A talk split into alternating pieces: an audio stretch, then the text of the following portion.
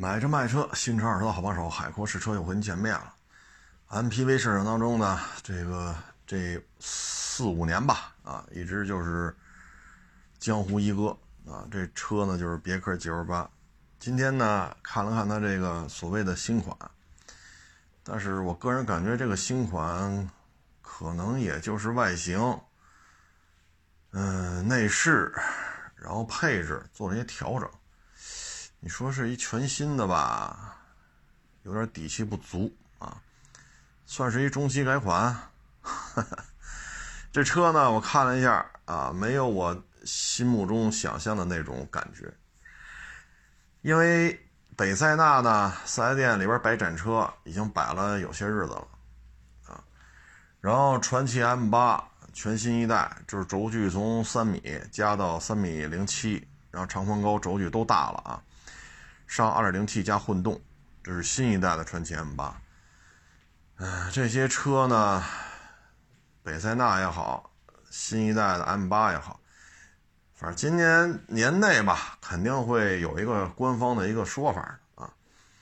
那别克 GL8 其实现在压力还是蛮大的啊，一个北塞纳就让别克 GL8 的销量呢有一个明显的下滑。这个销量的下滑呢，取决于塞纳加价程度。塞纳加七八万的时候，别克 GL8 基本不受影响。当塞纳现就是现车平价，那这个 GL8 日子就不好过了啊。但是我看这次中期改款呢，我觉得没有看出过多的诚意来啊。你比如说这个六五二啊，六五二呢，就是他们说的法儿叫公务舱。其实是过去的六五二，就是低配啊，六五三就是 ES 啊。你看这个六五二，也就是公务舱啊，有进步吗？有，四个车门加前风挡都是隔音玻璃啊。但是二十三万两千九，二十四万两千九没有天窗啊。那你要二十四、二十三加购置税。当然了，减半还有现在八月底九十十一十二减半还有四个多月啊。那你这车办完了，这价格并不低啊。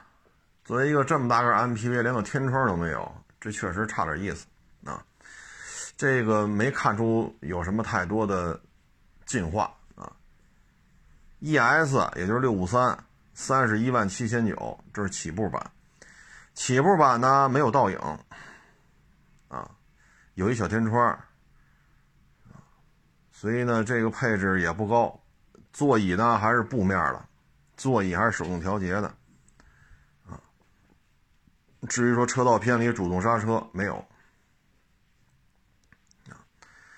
然后电动侧滑门呢只有一个右侧，各位这车三十一万七千九啊，这个主动。电子安全类配置跟塞纳比是有差距的，而且三十一万七千九。虽然说现在传祺 M8 全新一代 2.0T 混动，就是轴距三零七零这个还没有出配置单，没有出报价，但是凭直觉说三十亿出头的新一代传祺 M8，它不可能说还布座椅，还手动调节布座椅，这绝不可能啊，绝不可能。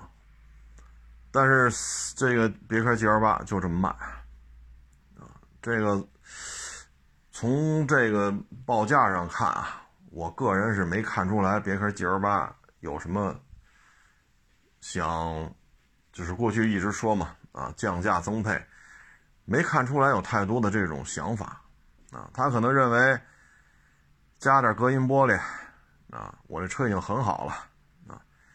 可是你说二十三万多，二十二万多，哎呀，连个天窗都没有，这个我也不知道这车怎么弄啊！二十三万，二十四啊，二十四万二十四万两千九没天窗，你加购置税的话，说加一万，这就二十五万多了，再上点保险，那这车就啊，那好歹再改吧改吧，那这车就二十六万多，二十六万多。没天窗，哎，这有点交代不过去了。这个，你三十一万多，连倒影都没有所以呢，就看吧。啊，您要是说想买 MPV，说我就得别克 GL 八啊，买别的车不行，那您就买。啊，如果说还有别的想法，说不买 GL 八也行啊。您不是说单位采购那种，说咱买别克 GL 八政治正确。啊，您要说没到这种份上，您就等等看吧。第一呢，看看北塞纳配置会不会有所增加；第二呢，传祺 M 八全新一代啊，这车到底是一什么样的情况？因为现在小道消息呢，现款 M 八就轴距三米的和全新一代轴距三零七零的这两代有可能要同堂发售啊，一个呢主攻十七八、十八九、二十一二。啊，一个呢二十一二起，到三十多点，儿，就各自呢有一个价格覆盖区间，总体看呢就是十七、十六、十七左右，一直干到三十小几，这就是传祺 M 八新老两代的一个价格区。当然这是小道消息啊，再再次承诺这是小道消息，不代表官方的啊。如果到时候不这么卖，那咱也没办法。所以咱就等等看吧，啊，就看各位吧。因为我个人是没看出来这玩意儿有什么诚意。这两天不是说大车多吗？这个很多网友也在问，你怎么不说那大塞纳呀？尤其是一九二零的、三点五的 limiter，这东西现在没法收啊。你说人家一九年、二零年这车六十多，加上购置税七十多，开到现在。尤其公里数特别短的，比如说一万来公里，连个划痕都找不着。你说这种大塞纳人七十多买的，啊，你说一九的也好，二零的也好，这种品相的你给人多少钱？啊，那这车，我认为它假如二零年啊一月份上的牌，跑到现在一万公里。啊，立米特三点五，原漆原玻璃原胎，我认为这车还能值六十，啊，或者五十大，啊，或者六十，但是现在我认为值，车主认为也值，可是现在不能按这个价格卖啊，啊，你说弄个二零年一月份大塞纳，你卖六十多，那谁要啊？所以你就得哭嚓往下掉一大截子，那人车主觉得亏呀。所以你说怎么弄啊？所以这车你没法出价，你出完价也伤和气。但是你说给个五十八、六十，这价钱给了，收回来没法卖啊。所以像这种大车现在很麻烦。唉，它没有国产塞纳在这儿绷着，那这车确实它值六十万左右啊。所以现在这种车没法聊啊。没法聊，所以有些车收来吧，也是比较费劲啊，比较费劲。总体看吧，今年这大车的形式跟去年比，多多少少是不一样。你像去年几乎啊都在玩原价回购，就连威驰啊，就连这个都能玩原价回购。那今年你看看哪家四 S 店还这么玩？所以整个今年的价格跟去年相比，差距确实比较大。尤其是像 GLS 这样，去年加十八，今年呢，对吧？你要去年卖，你和今年卖，能差出去一大截子。啊，唉，所以今年对于大车的这些准新的车主来讲很麻烦。你包括叉七。您说您去年九十多提的，去年还原价回购，虽然说叉七不好卖吧，原价回购基本上没有叉七的事儿，但是毕竟九十多万嘛，新车九十多万，那你现在你再卖新车八十多，你说给您多少钱？对吧？假如说您就是最低配，您去年九十多提的，办完一百零几，那今年车就八十多，那我们只能给您七十多。那您一百零几包的牌开到现在，三十万没了，对吧？你说九十多买的是，这我们都信，但问题现在就八十多，所以对于大车的车主来讲，今年卖车确实比较麻烦。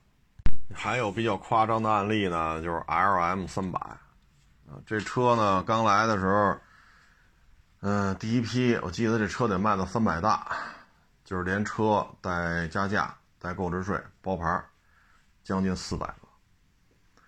那现在呢，这车加价也就三十大，啊，三十大，有些颜色啊，有些版本啊，可能加价也就三十这一块那现在基本上加价就不到四十了。去年呢还很稳定，那加价在八十左右，今年加价就四十都绷不住了。所以说，您要是去年加八十提的车，L M 三百，那你搁现在卖，加价幅度就少四十。唉，所以你说你得赔多少钱啊？这今年这个车主嘛，在用车车主，尤其是准新的，这确实比较郁闷吧？啊，这个就。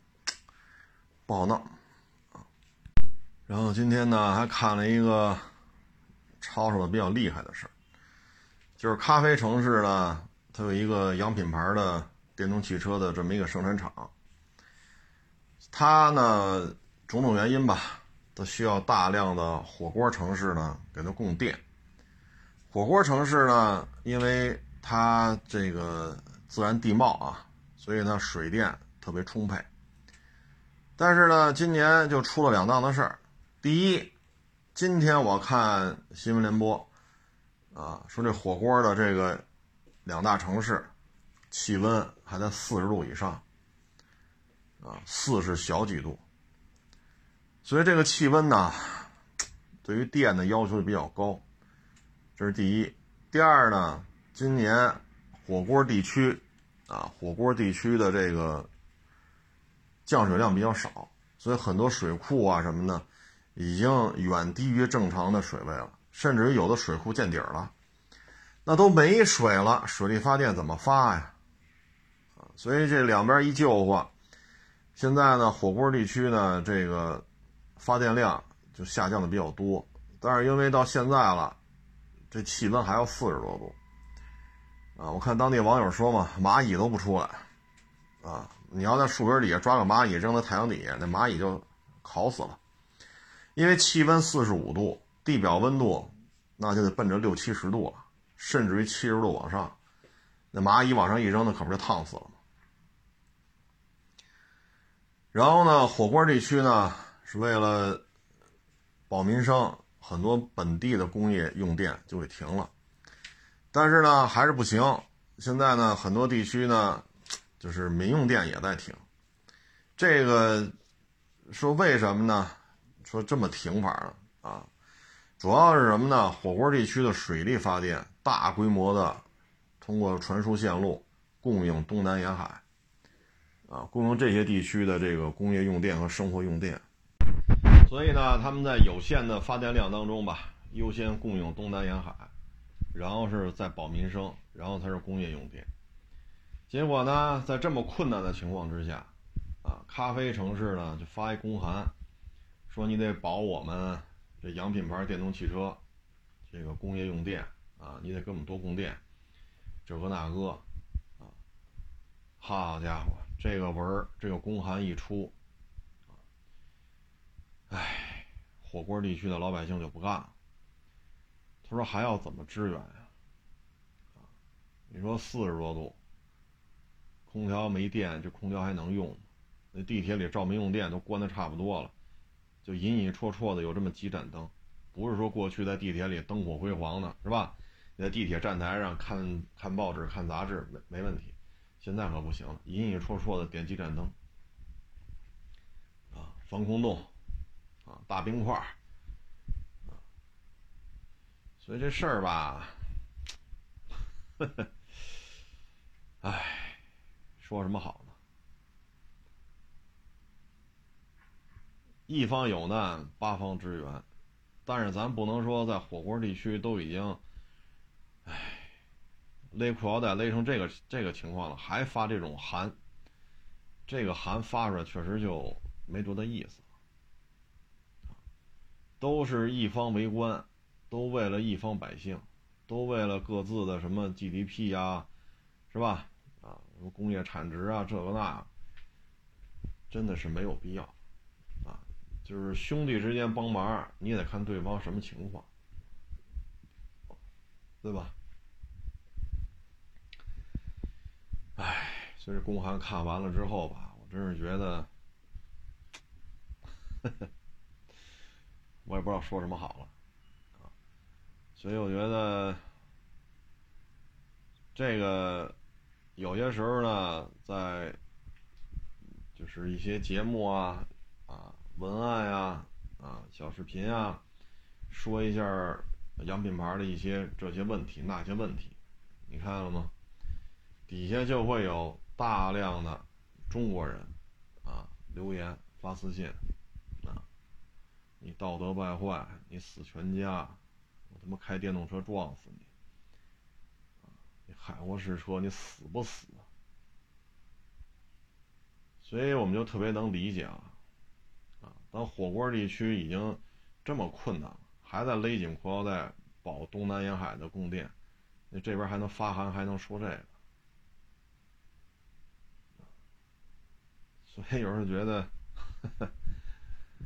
哎，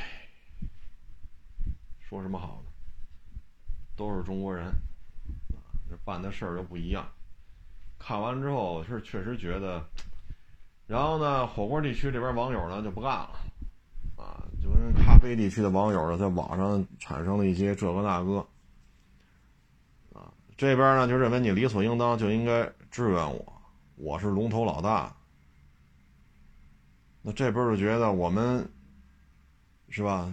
停电断电已经到这种程度了，怎么还跟着吆五喝六的呀？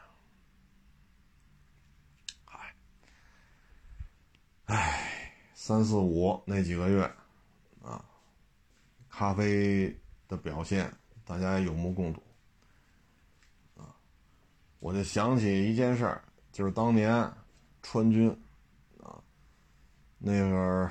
解放之前的事儿，啊，百万百万川军啊，最后活着回去的没几个，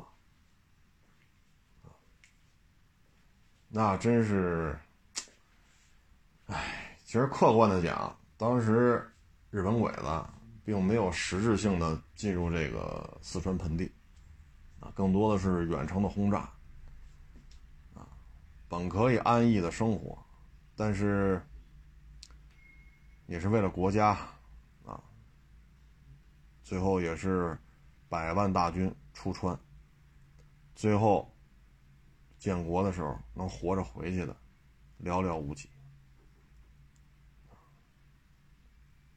哎，咱就不说那么远了啊，这个也不是战争时期的事儿，对吧？这就无非就是八月份气温高。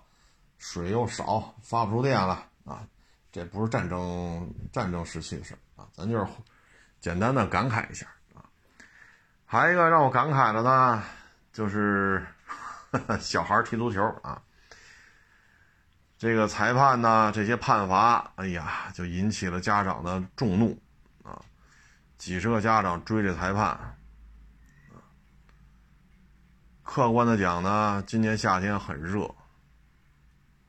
经济形势又不好，家长呢也是跟着孩子一起站高温斗酷暑，也花了不少钱，啊，最后一参加比赛，这个那个，肯定是不服啊，啊，所以最近呢，之前上个礼拜吧，那场比赛也是球员消极比赛，这两天呢是裁判被几十个家长追，啊，然后我看也发文了，啊。要严肃什么赛场纪律，啊，要要严格管理裁判、业务培训这个那。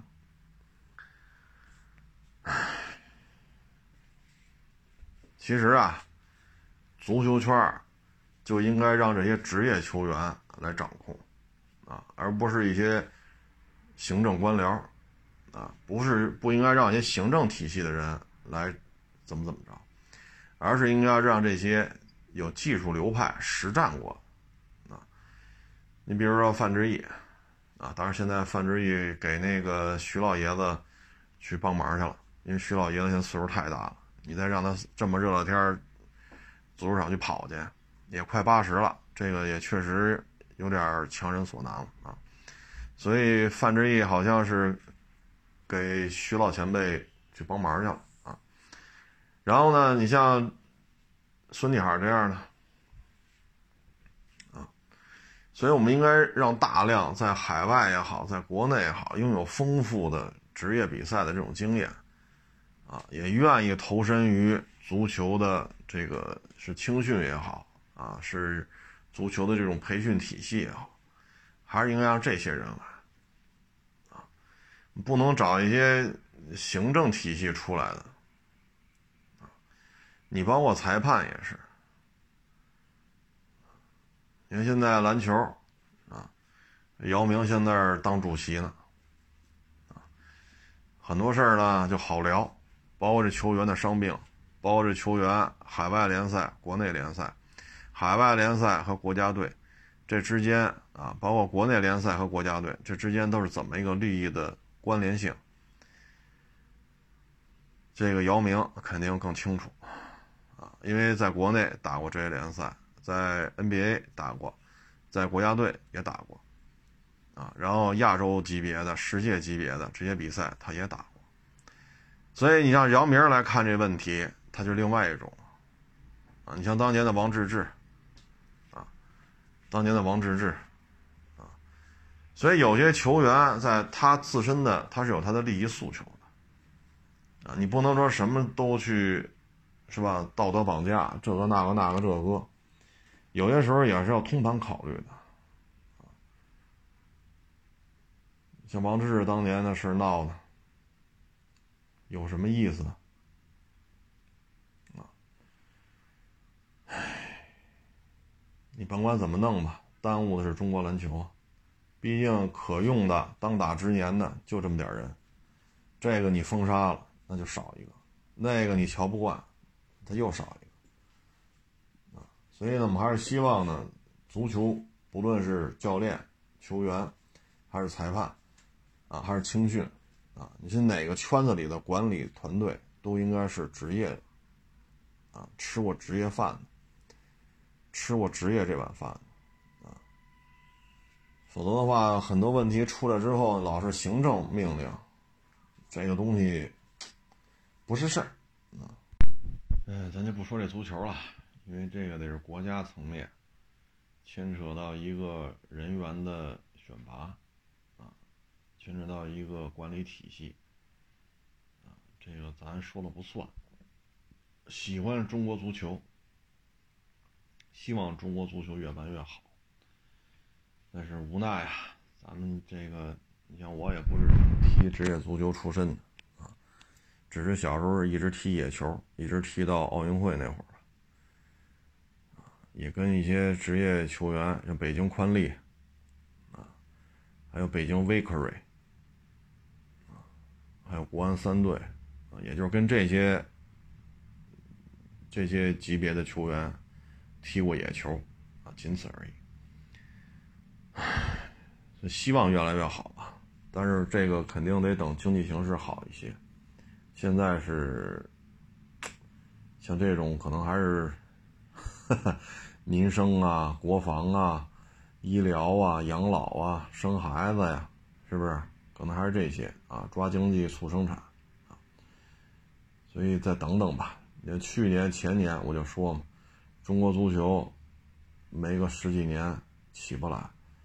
啊，你得现在的这些青训体系，等他们生根发芽啊，等他们二十来岁，那你七八岁开始练，你现在开始捋，那不得十年以后啊？啊，所以短期之内，我之前也说这话嘛，短期之内，如果中国男足越输越惨，越惨越输，也得保持一平常心，因为经济环境不行。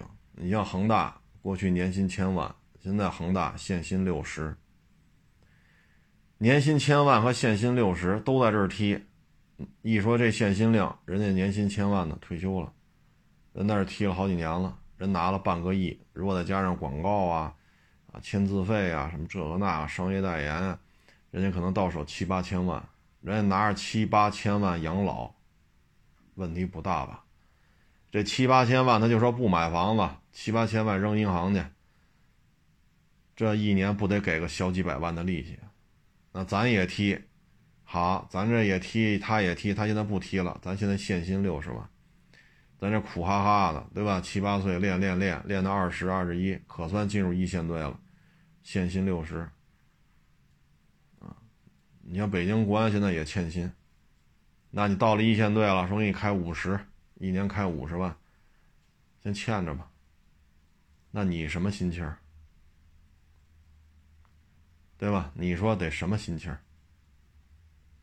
都他妈这么踢，压一年一千，我现在一年五十，然后这一年五十我还拿不着，还得打白条，我还自己掏钱，有些费用还自己先垫着，你说这成什么事儿了？所以呢，未来一段时间，如果中国男足越输越惨，越惨越输，各位要保持一个平常心，它需要一个惯性。触底，再反弹，它的反弹要滞后于经济形势的反弹。但是现在谁敢说明年经济会好转啊？我可不敢说，啊，我只能说上个月出口形势不错，我也只能说到这儿，其他的都不太好。股市、GDP 增长，啊，嗯，包括医疗费用的支出、财政收入，其他数据都不是太好看。所以你说明年一定能增长吗？经济转入上升通道，这我可不敢说呀。那经济是明年能不能进入上升通道，咱都说不好。那足球滞后至少也得滞后几年吧。那大家缓过劲儿来了，啊，兜里有余粮了，才能想起来说投个资吧，搞个足球吧，当成企业的另一种名片吧，或者另一种宣传吧。那不得几年以后了。那现在你说疫情以来，说二十一二刚进入恒大一队，你这么一晃，三四年、四五年过去了，啊，欠薪也好，不欠薪也好，你像北京国安这老牌球队，现在也欠薪。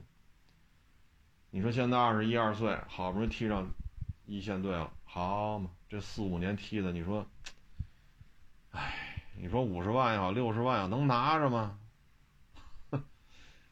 好，一晃四五年过去了。等经济形势好转，再上来年轻孩子，人家朝气蓬勃，不欠薪了呀。收入越来越高了，咱这二十七八了，踢得过人家吗？所以还得有几年，至少至少还得有个十年八年。中国足球，唉，才能有怎么说呢？再再过十几年吧，我估计能出现像孙继海啊，像范志毅。啊，才能出现像这种人，但短期三两年、四五年够呛。其实这个足球圈的萧条啊，唉，其他圈子也是这样。你包括做这个节目、语音节目、电台节目啊，像我做这个电台节目也得有些年头啊。然后呢，最近也跟这圈子里的人也聊了聊啊，像这语音平台。啊，语音平台很多主播已经停更了，不播了，因为什么呢？现在语音平台，你像我说这个啊，是一分钱收入没有的，一分钱收入都没有。你愿意说说，不愿意说也没人搭理你。啊，你愿意说录这语音节目，你就你愿意录就录，啊，不反动不违法不胡说八道，不违反伦理道德，那你就录。你不录不录也没人求你了。现在形势就是这样，啊，所以很多主播呢，可能也没这心情，啊，白干嘛？你说仨月五个月，你说两年多，这疫情以来，等于说这个语音节目，啊，从事这个行业的主播很多很多都退出了。你包括粉丝、短视频、微博啊。这些平台的粉丝也在大幅度的减少，为什么呀？就是因为经济形势不好。我看你这微博，或者我看你这短视频平台，能怎么着啊？能当饭吃吗？能替我还房贷吗？能给我们家孩子交学费吗？我看你这微博，我看你这短视频，又能怎样啊？又能怎样啊？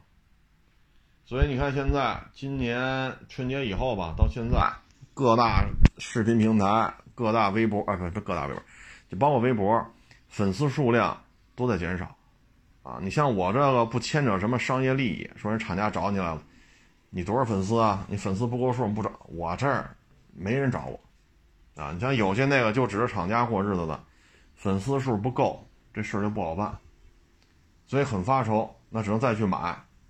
啊，不够一百万的买的几十万，凑够一百万。不过二百万的再买点，凑够二百万。啊，所以这都是相辅相成的。关注度对于跟自己吃喝拉撒睡没关系的都不关注了。所以呢，很多主播也不愿意干啊，因为没什么意思了，没有任何没有任何实质性的这种收入，那谁还愿意干？足球也是如此，啊，包括。二零年的时候，咱们录那节目。二零年的时候，当时就说嘛，就是像深圳呀啊什么的，上海啊啊，就很多青少年足球俱乐部，逐渐逐渐就维持不下去了，啊，包括北京也是，很多青少年足球俱乐部维持不下去了。你现在能维持下去的，孙继海那个行，啊，徐老前辈这行，现在是范志毅帮着弄。对吧？人家名气足够大，啊，你到哪儿呢？地方政府也得怎么说也得帮点忙吧？啊，咱不说拆台，怎么也得帮点忙，啊，别人去可能爱爱干干，不爱干拉倒。但是像这人来了，啊，对，对，对于当地来讲也得该关照关照一下，啊，他们也有一些资源，所以现在这个主播圈人数也在迅速减少。啊嗯，其实呢，包括电台、包括电视台，这两年多以来，薪资收入是直线下滑。有些频道呢，直接就砍掉了。像原来合作十几年的这个频道，说没就没。你说合作这么多年了，所以有些事儿真是，一晃，啊，这这十几年就结束了啊。所以现在愿意录这节目呢。也是越来越少，啊，因为没有回报，谁还愿意干？你像我录这节目，你说我这节目当中说一个小时，我有几分钟说自己店里有什么车卖多少钱吗？我以六十分钟为例，我这六十分钟里能说几分钟啊？说这车啊，几块补漆啊，保养机构怎么怎么着啊？轮胎哪儿玻璃什么的，内饰磨损啊，几手护啊，保交强险到什么几把钥匙啊？我们打算卖多少钱？这个那的。我们录这节目这种事儿，我们能说几句？我们能说上一分钟吗？啊，所以像这种，我们这就是，嗨，也就是录节目录习惯了，啊，自己说话也没成本，啊，无非是录节目时多喝两口水呗。所以现在各行各业，足球，啊，电台、电视台，日子都不好过。所以这种萧条的状态吧，还得维持一段。至于说家里有孩子是吧？说该高三考试了，准备复习了啊。今年已经考完了，或者明年准备考的，你说考完了咱就不说了。说这没考的，准备明年啊，高三高考，我劝一句啊，您要是学什么主持啊、播音呐，哎呀，我觉着 什么导演系呀，这个。我劝劝一句啊，就别考了，真的是别考了。你作为一个主持人来讲，有你的位置吗？啊，有北京台主持人三位数，北京台主持人三位数，啊，你能记住几个？你能记住几个？但是你想进去进北京台都非常难，对吧？疫情以来，这节目其实是在减少的。那节目减少，主持人的需求量就变少了。那怎么就轮得上咱们去那儿混口饭吃？所以，咱要是家里没有足够的这个那个，咱别让孩子学这个。包括有时候我们去，你像我做这么多年了。对吧？十我做电台主持人，我电视台做的少，但是也做过。就是从电台吧，也得有十小几年了，十一二年总有了啊，或者十二三年。各个电台啊，北京的、中央的啊，包括其他的一些电台，有些那个一来实习生啊，怯生生的，一看就是孩子嘛，二十一二岁。有时候我在那儿聊啊，我跟主持人那儿你一句我一句啊。人家这些小孩就搬几把椅子，就边上坐着，说的很清楚，手机不许带进来，就老老实坐着，不许笑，不许走动，保持静止，保持安静，直到我们节目结束。这期间必须保持安静。就在演播厅里，这屋子也不大，十几平米啊。我和主持人啊，或者俩主持人，或者仨主持人，就是我们仨或者我们俩，叨叨叨叨叨叨叨叨叨叨叨，人边上看。啊然后你再跟他们一聊，我说您这是哪个学校的？有的一聊还还行，啊，一本类的，一本出来的；有的好家伙，这学校都没听说过，什么九八五二幺幺你就别想了，啊，二类本都谈不上。我说这个学校，后来我也问嘛，我说这样的学三类本都。我说这样学校的播音主持专业，我说这出来去哪儿啊？我说这这没有出路啊！这个，你总不能回村里边那个大喇叭去做做节目去吧？所以有些时候呢，咱咱这么说呢，可能对于孩子喜欢这个的呢，可能是一个，咱说话就招人不爱听了啊。但依照我北京台、中央台啊、电视台，包括其他的一些呃机构办的一些电台啊，我都去演播厅去去做过节目啊，包括电视台也是，北京电视台也去过啊。唉，有些时候我们也觉得，因为你看这电台啊，他就这么点主持人啊，你说你进来你能驾驭什么节目吗？你说你临场反应啊，包括有时候我去做节目，从来不写稿啊。很多网友都问你去这这个台，去那个台，你们不写稿不写稿？去了那儿你说什么我接就完了。你说你张嘴说，我就你开了头，我就往下续，对吧？咱就看临场的这个变化啊。一看行，啪把话头甩回去，人一接又起一话头，咱再接过来。啪啪说，一看对方是吧，想停了，砰，把话头再甩回去，人家接着话头，人再起另外一个话题。我说你这个学播音，你发声啊，你的发声、吐字、你的普通话、你的朗诵，这都没问题。但是你这个实际的应变能力没有啊。而且你作为一个孩子来讲，你说你主持什么节目？你主持汽车类节目，您您您有多了解汽车呀？你在汽车圈里，你有多 有多少经验？你说你主持美食节目，你会做多少道菜啊？您这菜里您讲得清楚吗？鱼香肉丝，鱼香肉丝怎么来的？一般来讲，鱼香肉丝有几道主料啊？对吧？你说你熬过豆瓣酱吗？对吧？你说你宫保鸡丁那花生豆怎么做出来的？您这些啥也不知道，你去主持美食节目，你就说我这卡，我这长得好看，我这腰条是吧？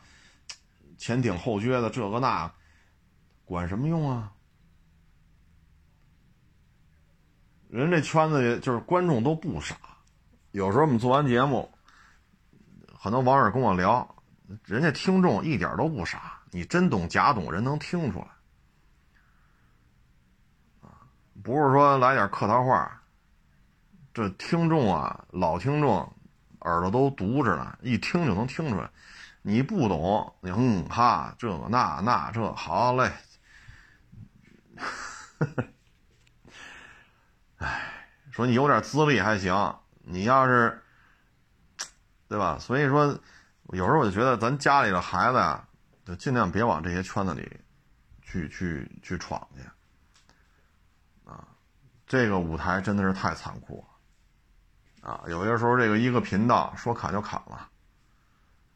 啊，有些时候一说这一批节目全下线了，那这一批节目就各自的导演组、编导、外采，对吧？你还要订摄影棚。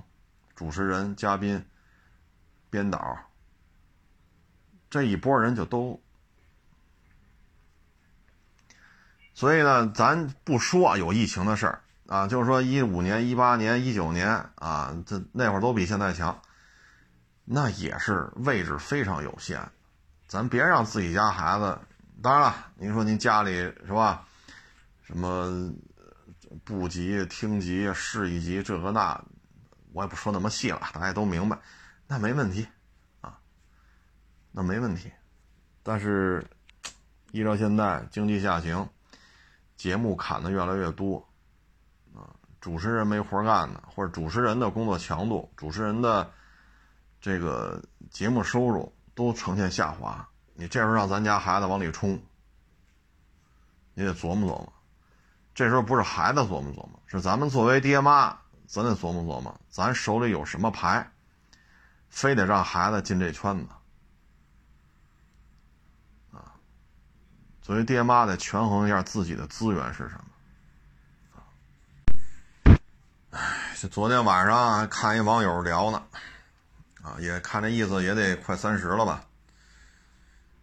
啊，大学一毕业就穿上制服了，啊，这维护一方平安。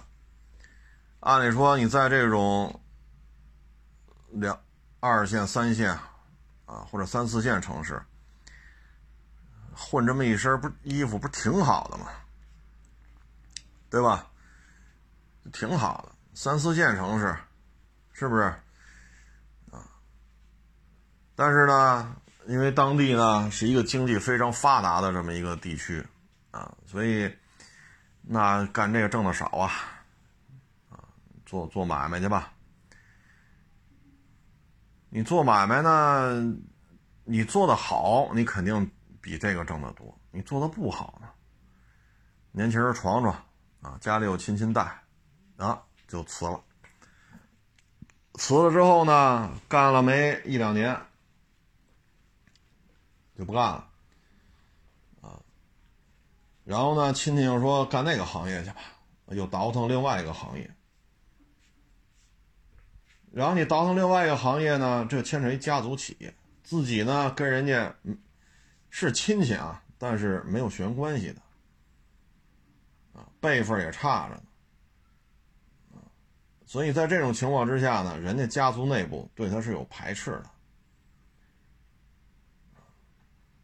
那现在你说整天就是宫斗剧，就是宫斗剧，自己也就是年轻，学历高，学习呀。理解呀，掌握呀，外语呀，计算机呀，可能这方面比上一辈人确实聪明。但是这个几大股东里边，您没有血缘关系啊，而且您差了一辈儿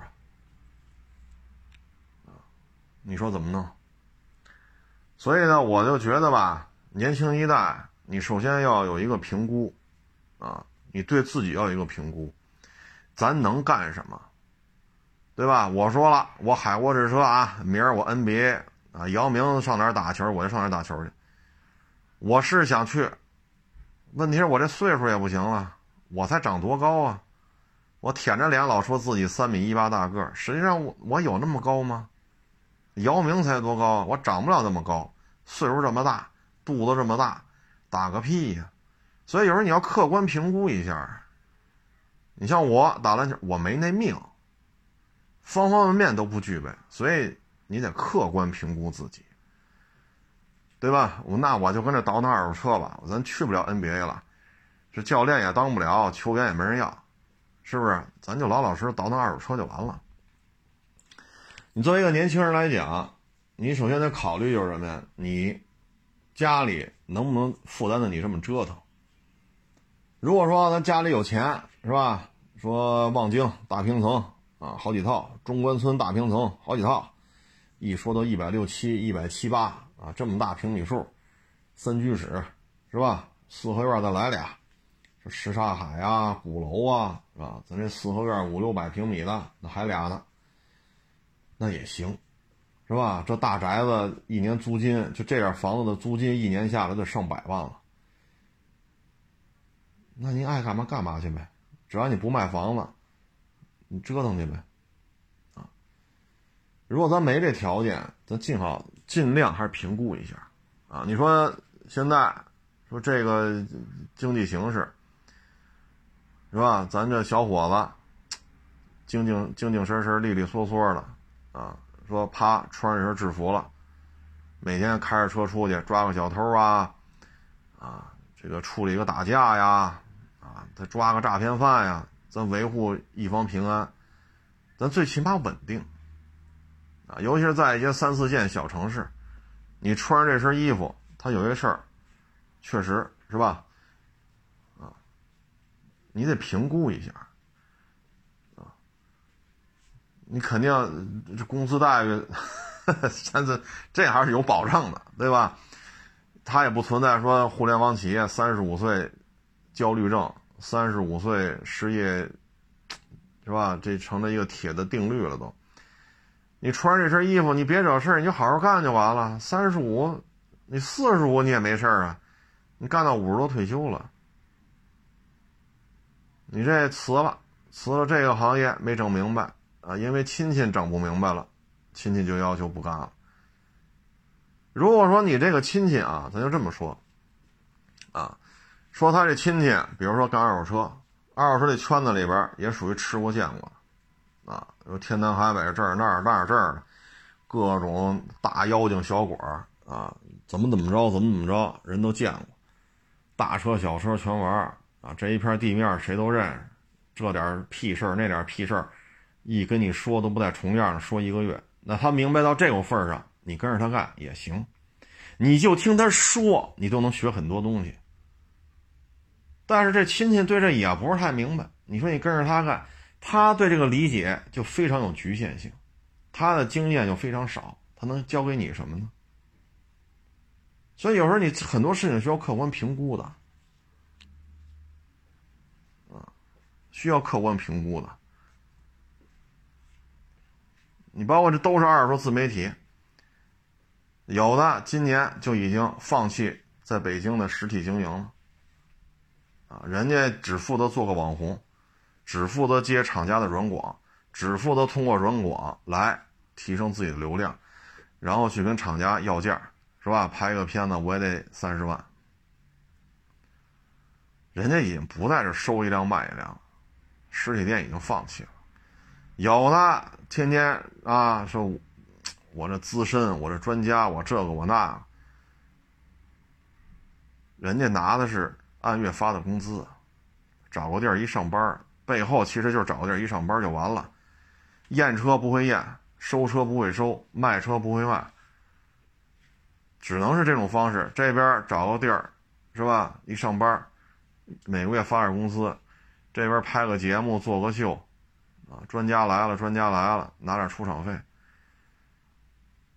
你看着都都挺都挺火的，那又怎样？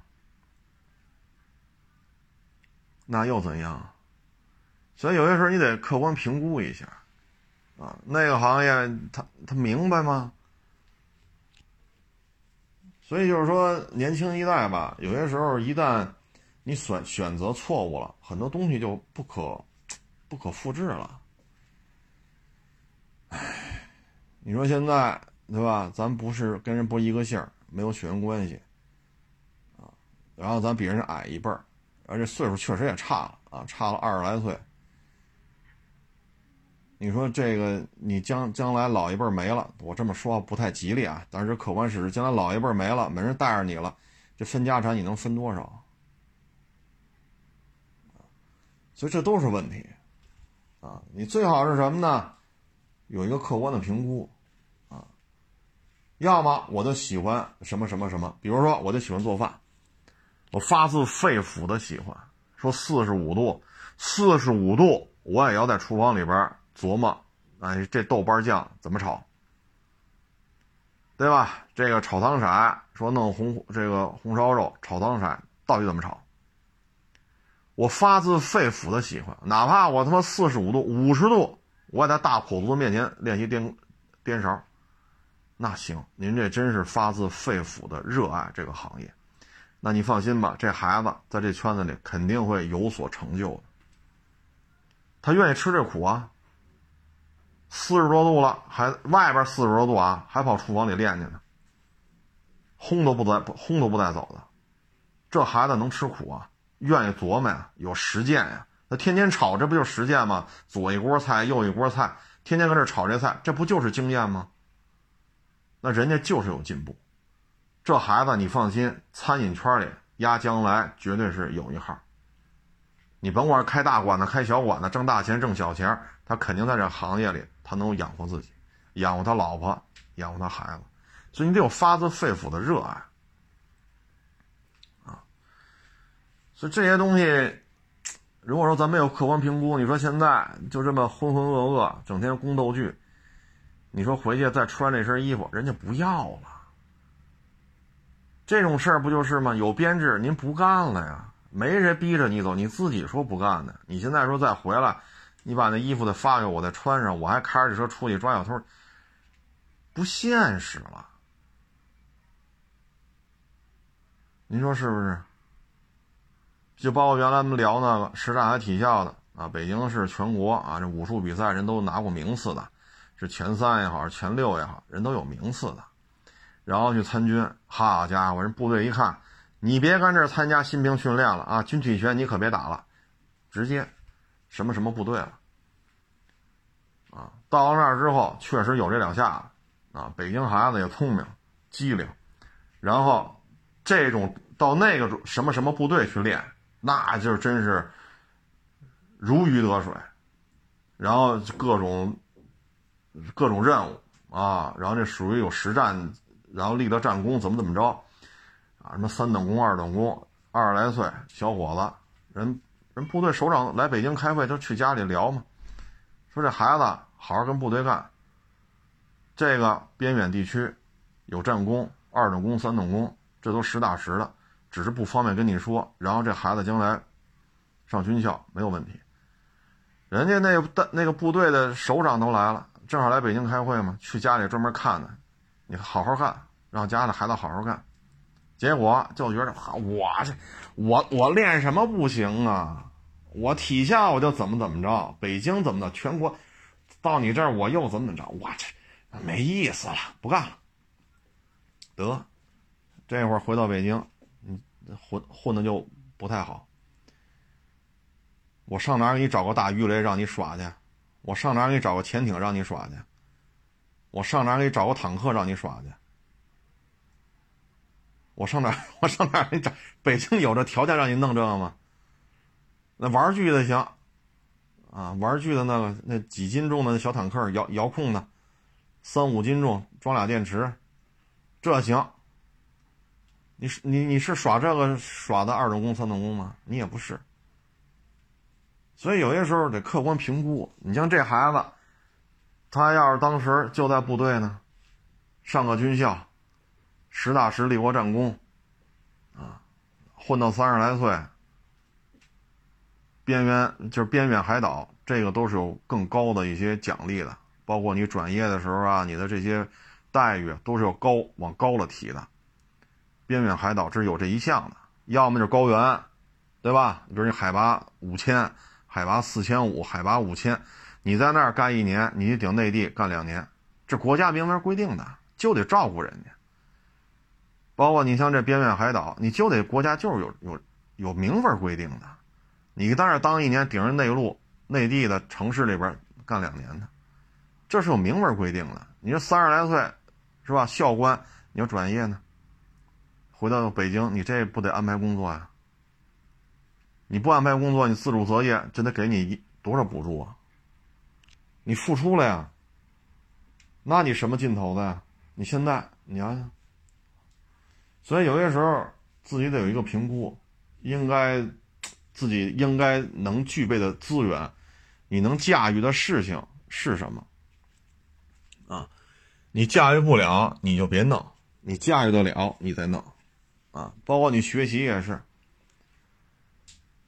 你说学学做饭，啊，像麻婆豆腐，豆腐横片刀、竖片刀切成方块。我原来朋友圈发过，那都是原来我切的。就多少年不做饭了，现在也不会做。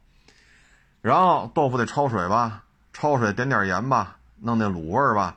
焯完之后晾水放一边，这边你得下锅吧，下锅炒这豆瓣酱吧，豆瓣酱上牛肉丁吧，牛肉丁最好是别别冻肉，就是鲜的牛肉切成丁，然后。下锅煸，牛肉丁煸香了，豆瓣酱煸出红油了，然后再加调料，啊，稍微加点水，熬出红油来，豆腐一下，啊，这时候呢，你稍微就得逐渐的去点这个勾芡，让那汁儿收一下，当然熬一下，得让豆腐充分把这个豆瓣酱啊、牛肉丁啊这个香味吸进去，然后再去勾芡。啊，然后再就勾芡。出锅前呢，它要清蒜，不是蒜，是青蒜，就跟葱一样，切片刀，然后放进，啪啪一爆炒，提一下鲜。啊，提一下鲜。然后你讲究点的花椒、麻椒，啊，拿油煸一下，啪往上淋。有的呢是花椒、麻椒自己炒熟了，然后自己给弄成沫，那种椒盐沫，出锅之后往上撒撒一把。你这个麻婆豆腐才算做的比较到位。如果你家里亲戚说带你去做餐饮，你家里亲戚只会做预制菜，那就吹了。你学不到什么啊，你学不到什么。如果家里亲戚很讲究，说做这个麻婆豆腐，豆腐咱就不弄了，因为这玩意儿这个太复杂了。你比如说豆瓣酱怎么加工啊？豆瓣酱怎么加工啊？二次加工怎么做呀？对吗？豆腐刀怎么片呀？你这个牛肉怎么怎么弄啊？那这些他能给你讲的很清楚，说快做有快做的方法，慢做有慢做的方法。这个豆腐在这个是豆腐下锅之后，怎么收这个收这个汁儿啊？勾几次芡呀？勾一次芡，勾两次芡，还是勾几次芡？为什么不一次多搁？要分几次往里倒呢？这原理是什么呢？为什么青蒜这个叶子斜刀切，出锅前翻那翻两下才下呢？最后为什么撒这个麻椒？说炒的这个麻椒，然后碾碾成沫往上一撒呢？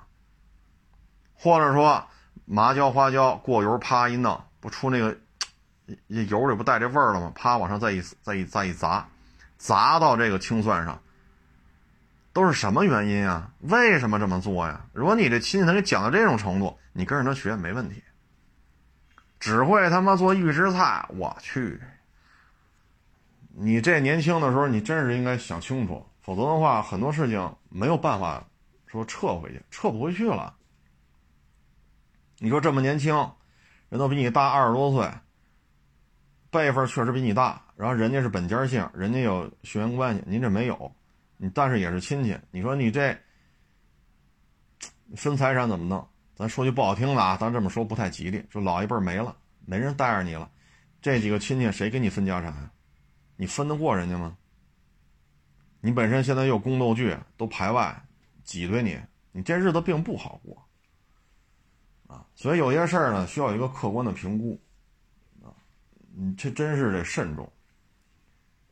包括咱之前原来举那例子。那孩子反正也也 也搭上我老带着他出去漂移啊，这个那，他坐在车上嗨，嗨的真是足够嗨了啊！我有这条件，能接触到各种试驾车呀，对吧？我的任务就是开着它嗨去。得，那不是就要六缸的宝马三啊？锐志必须三点零，二点五都不要，这不让他爸臭揍一顿吗？打的还挺厉害，给这孩子打到上医院了都。当然，我再次重申啊，咱录这节目不是鼓励孩子打家长，也不是鼓励家长打孩子，咱就说这事儿。最后家里凑着点钱，十二三年前，人在学区那儿买套房，一百二三十平的。你现在那儿的房子没有低于十万的，这套房子，你说现在值多少钱？租一万多，卖一千多万，你怎么弄这个？你现在两口子他也长大了，十十二三年过去了，你媳妇也有了，孩子也有，两口子加一块挣一万五六，你在北京来说，也就是把这孩子勉勉强能能拉扯大。你指着他去买那一千五六百万的，我就说他能买，他自己都不信。已经三十小几岁了，知道自己几斤几两了。你现在见着他爸，毕恭毕敬的，毕恭毕敬的。所以有时候年轻的时候，真是得有一个评估的能力啊。有些工作辞了再也回不去了，有些机遇没抓住就再也没有了。你包括二手车，现在一年不如一年啊，一九年就觉着不行了。那现在一看，一九年已经很好了，一九年已经是这几年来最好的一年了。但是往前看，一九年又不如一八年。那你之前入了行了，是淘车呀，是验车呀，是这个呀，是那个，你能挣着钱就挣着。你现在说进入这个，刚才我也说了，北京的二手自媒体有的已经放弃实体店了，不做什么收车买车，有的只原来是讲课，现在是找地儿上班。挂个弦儿能开点工资啊，出个节目什么的。你这个你没赶上啊，你赶上了你就赶上了，没赶上就没赶上，没办法。啊，历史不可复制，历可历史不可重演。啊，所以呢，就是年轻一代真是得想清楚，真是得想明白。这两天看了一个，嗨，也是写了一个小文章，看完之后也是挺感慨的。说是一女的，职业女性，五十了，退休了，啊，不干了，自己给自己退休了，啊。然后呢，爹妈一套房，自己一套房，都不大，啊，五六十平。现在呢，因为这女的呢，终身未嫁。啊这一辈子都是单身，孩孩子就肯定没有。然后现在呢，父母还都行，他现在就发愁，是把两套房子都卖了，嗯，买一套大一点的房子和父母一块住，还是两套房子都租出去，四环或者五环比较繁华呀，看病啊、交通啊、商业配套比较繁华地儿租一三居，用这两套房子二环边上的房子的租金，小房子租金维持。四五环附近的大房子的房房租啊，唉，这事儿吧，怎么说呢？啊，身边也有，就我们这么大的同学什么的，啊，包括一些同事什么的，啊，至今单身，啊，也有。这个呢，反正怎么说呢？一呢，别心气儿太高。啊，你找对象也是，原来咱们也分享过，也是现在还在汽车媒体圈干。你说天天跟这些主机厂的公关公司是吧？公关公司一堆大姑娘小媳妇儿，要颜值有颜值，要身材有身材，前挺后撅，一说话倍儿甜，天天跟这帮大姑娘小媳妇儿搅在一块儿。但是咱们不是什么大咖，对吧？咱就在这圈子里糊口为生，那你天天跟这些要颜值、要身材、要嗲了嗲气的这个那个那个这个，嚯，你就认为我身边我要找一女朋友，只能比他们更好看，身材比他们更好。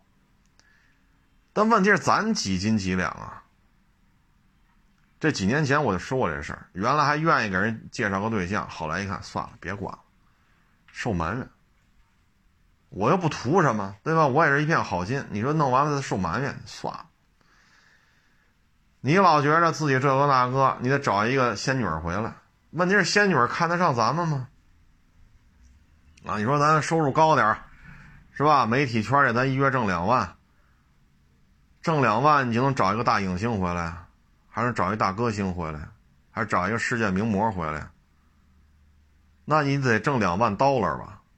或者两万欧元吧一个月，你你两万人民币可招不来这样的，但是你眼界高了呀，你得评估自己是什么情况，对吧？包括你看，原来我也是这待遇，是吧？来，什么豪车啊，三亚发布，但是现在有疫情，咱说疫情之前，来吧，啊，开一百万豪车，五星级总统套，对吧？一份早餐二百八十八，咱吃着住着开着，好家伙，咱这生活，我跟你说，就这品味。但是这三天这生活是你挣出来的吗？不是，是公关公司请你来，让你享受这三天。但是你不能认就就认为说这百万豪车就是我的，那不是，那是人家安排的，你只能开三天。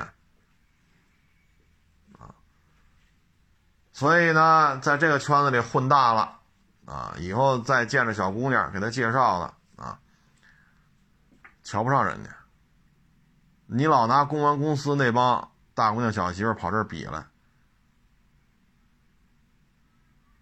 对吧？人家要说总统套没住过，二百八十八一位的早餐没吃过，人家女孩就土老帽。你说这个有什么用？对吧？人家女孩还没嫌你们家房子小呢。您不就七十来平一套两居室吗？这房子在北京算大吗？而且房子也不是你买的呀，是爹妈的房子，人家也没嫌你家车破呀，您这车不也就是一二十万的车吗？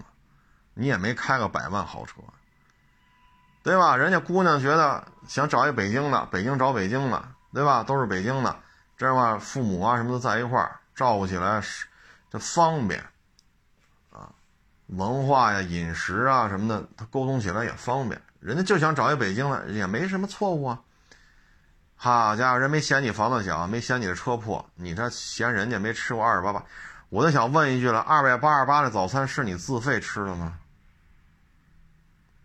我他妈在车市边上吃八块钱一碗的素炒饼，那是我自己花钱买的，好吃不好吃我自己花钱。八块钱炒饼怎么了？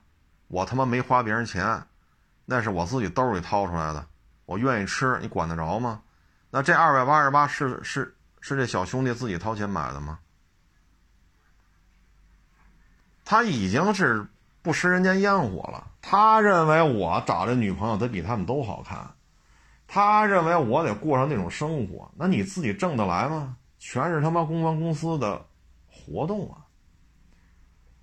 所以有些时候呢，不能太，就有时候得客观评估自己啊，没有什么不良嗜好，对吧？你说咱要找个媳妇儿，人家没有不良嗜好，也不好赌钱，也不好天天外边跳舞去，对吧？不玩麻将，不玩牌，不上外边跳舞去，有一正经工作，人家愿意照顾老人，人家也不嫌老人麻烦，人也愿意生孩子，人也愿意在家照顾孩子，这就行了，这已经做的基本面已经 OK 了。那你们俩能搞对象搞这么多年，最后？相识、相知、相恋，最后步入婚姻的殿堂，那你肯定也是在一块比较愉悦的，聊天啊、逗闷的，哎，大家能聊得来，比较欢声笑语才走到一块儿的。你也不能天天砖头、菜刀，你剁我，我砍你，那你们俩肯定结不了婚，准得进监狱。都是在一起比较愉悦，啊，在一块儿，这种氛围啊什么都挺好的，价值观、人生观啊、社会观这三观一致。对于金钱，对于老人，他是观念一致才能走到一块儿去的，就行了。你就挑这么多，操！我说，哎，现在我也懒得管这事儿。我说，你能挣多少钱呀？媒体圈，您一个月挣两万，你你是能买房，你是能买个好车呀？你说你一月挣两万人民币，你是能买个 G 六三，你是望京能买个一百八十平的三居。对吧？还是中关村五道口一百六十平的三居，你是 你能买哪个？所以有人弄着弄着，最后就也岁数也不老小了啊。所以有些时候呢，别太高估自己啊。你不能说到五十了，啪，职业生涯不干了，回了家就觉得孤独了。回到家就觉得孤独了。你再去找那些同学同事，人家恨不得都开始操持自己孩子婚礼的事儿了。你说你跟人聊聊什么？对吗？人有的那孩子都都要结婚了，人家操办婚礼了。你说你去了你，然后你再去找那那可能上高中了，这生孩子晚，这可能上高中，那可能上初三了，这可能大学呢。人家关心的话题都是这个。你再过两年，你六十了，你再去找这些同学，好家伙，人都抱孙子了，抱孙女了。人家家里好叽叽喳喳，叽叽喳喳，好儿子、闺女呀，啊或者女婿呀、儿媳妇啊、孙子、外孙女，好一家子叽叽喳喳。你去了，你什么感受啊？所以有些时候呢，对自己条件别太高，啊，对对对对，说错了，就对对方要求别太高，啊，对自己有一个客观的评估。啊当然，咱也不是说随便找个人，咱就啊，还是在两情相悦啊。有些时候真到这岁数了吧，包括我身边原来也有这个，比我还大，比我大好几岁，不要孩子，要孩子干什么呀？得一过四十，又要孩子，为什么呀？岁数大了，没有那么多的闲情逸致说。我要去自驾游，我要去什么旅游去，我要去蹦迪去，我要吃遍望京所有的餐厅。你没那么，你到这岁数还这么折腾吗？这时候发现了身边的同事，这个幼儿园了，那个小学了，生孩子再早点人可能初中了，你自己过四十了，生一个吧。所以有些事儿啊。咱什么年龄该干什么咱就干什么，啊，该结婚得结婚，自己的心态得调整，啊，你有这么一个好一点心态，就别人也愿意帮你去介绍，啊，你不能说哈这不行，这不行那不行，好家伙，这事儿都是对等的，对吧？这事儿你得是对等的。人家那个好，家里什么什么级别，啊，或者部队上的，或者政府机关里，人家爹妈什么什么级别，对吧？配上车了，有秘书了，啊，有什么这个大办公室了。那您什么级别啊？咱得门当户对。那人家是那级别，那咱家里可能是吧？几个亿的财产，啊，或者望京中关村什刹海鼓楼。这四合院大平层，好一弄弄十套八套的，这咱差不多，是吧？爹妈可能一年挣个千八百万的，这是差不多，门当户对。你别老想说嫁入豪门或者娶个富豪千金，别动这脑子。你真动这脑子了，你也未必幸福，啊，未必幸福。因为什么呢？门当户对，这话老祖宗留下来的。没毛病，啊，没毛病，啊，所以呢，就是客观评估一下自己，啊，所以咱就说到这儿吧。反正谁呢，都是从年轻过来的。人这一辈子呀，老天爷怎么着得给你个两三次、三四次的机会，咱不能说每一次都抓住了，但总有遗憾的事。但是两三次、三四次，老天爷赏给咱们机会了，咱抓住其中一两次，整个人生就会有所改变。但是这个改变的前提是什么呀？执着、勤奋、认真、积极、乐观。你这些你得做到，你不能说就像我是招人家啊，你有九个手机，我也得有。你挣的钱你得分我一半，我勒个去！你那工资都是我发的，这车是我收来的，这车是我卖的。收车的钱是我出的，标是我租的，这一片产地，房租也是我交的，水电费也是我，连他妈你那工资，连你吃那盒饭都是我出的钱，我怎么就得分你一半？有你没你我都跟这干，车是我收来的，车是我卖的，跟你有毛关系？张嘴分你一半，千万别这样啊！再要学，这真是得要学。你就刚才说这个。八块豆腐，您真是说吃透了，是吧？勾几次芡呀？牛肉用哪个部位切成丁儿，一下锅一煸，然后单独再去炒这个熬这个豆瓣酱，豆瓣酱怎么事先做二次加工啊？你这麻椒从哪儿买的呀？花椒从哪儿买的呀？干红椒又从哪儿买的？豆瓣酱是怎么弄出来的？这些东西炒一个麻婆豆腐它都需要，你怎么做出来的呢？你是最后撒沫、椒盐末，还是麻椒、小油一煸，然后这油往上一撒，拿这油砸一下这青蒜，因为都已经出锅了嘛，啪一砸。你到底是哪种方式？因为麻婆豆腐出锅收尾嘛，你是收的拿油这个炸一下这个麻椒，拿这油撒，拿油撒明油收的尾，还是说椒盐末收的尾？你总得有一个套路嘛，有有起有有有有结束嘛，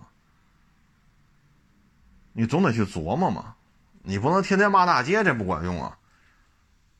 或者天天想做做网红，这没用，啊，或者说天天就何以解忧，唯有暴富。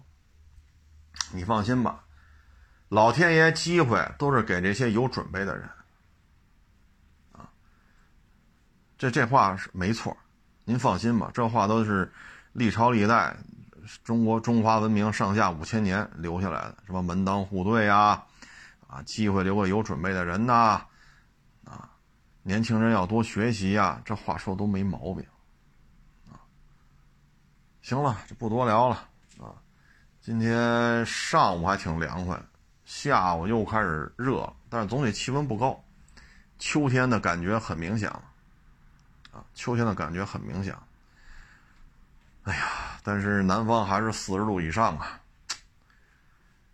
反正大家是注意防暑吧，尤其是南方的朋友，啊。你看上海现在也是四十度，武汉也四十度，深圳也四十度，重庆、成都也是四，重庆、成都得四十多度啊！